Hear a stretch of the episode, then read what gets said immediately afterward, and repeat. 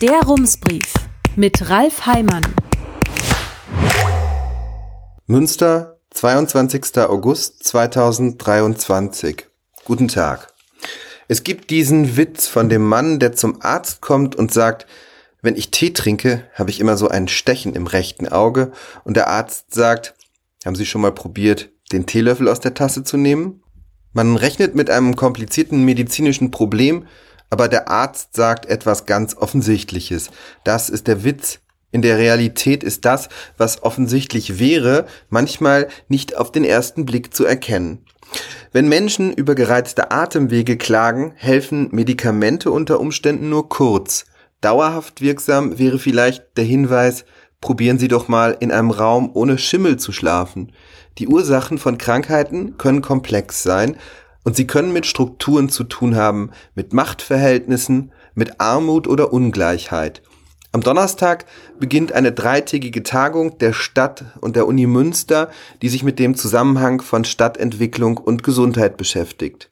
Wenn es in Wohnungen schimmelt, muss das zum Beispiel nichts damit zu tun haben, dass Menschen nicht lüften.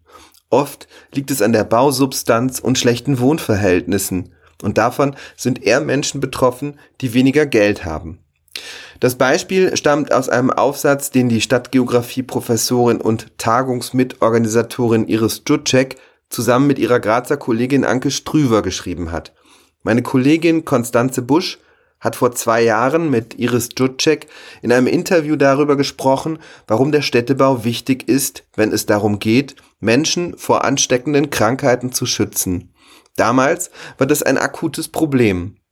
In der Corona-Zeit hatte sich gezeigt, dort, wo Menschen auf engem Raum zusammenleben, breitet die Krankheit sich schneller aus. Das betraf vor allem Viertel, in denen Menschen mit geringem Einkommen lebten.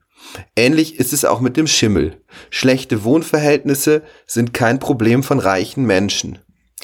Die Poliklinik Hamburg hat vor fünf Jahren ein Projekt gestartet, in dem sie Atemwegserkrankungen dadurch bekämpft, dass sie gegen Schimmel vorgeht.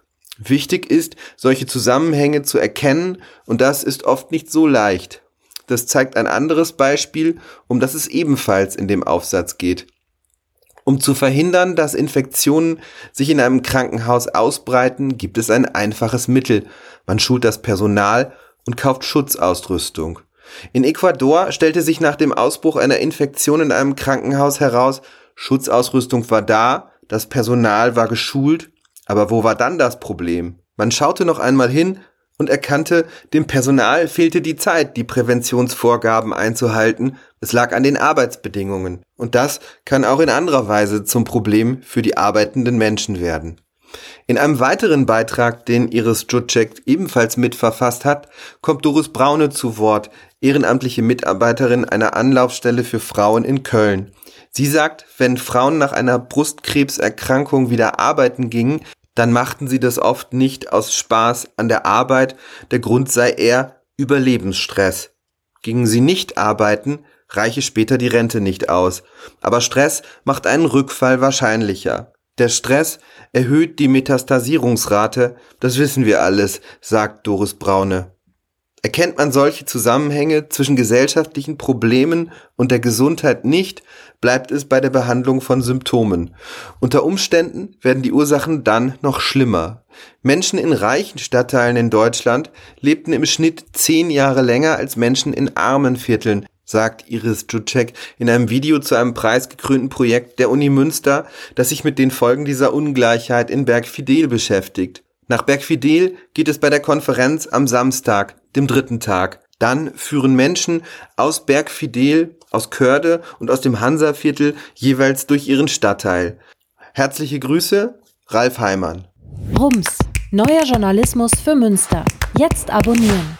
rums.ms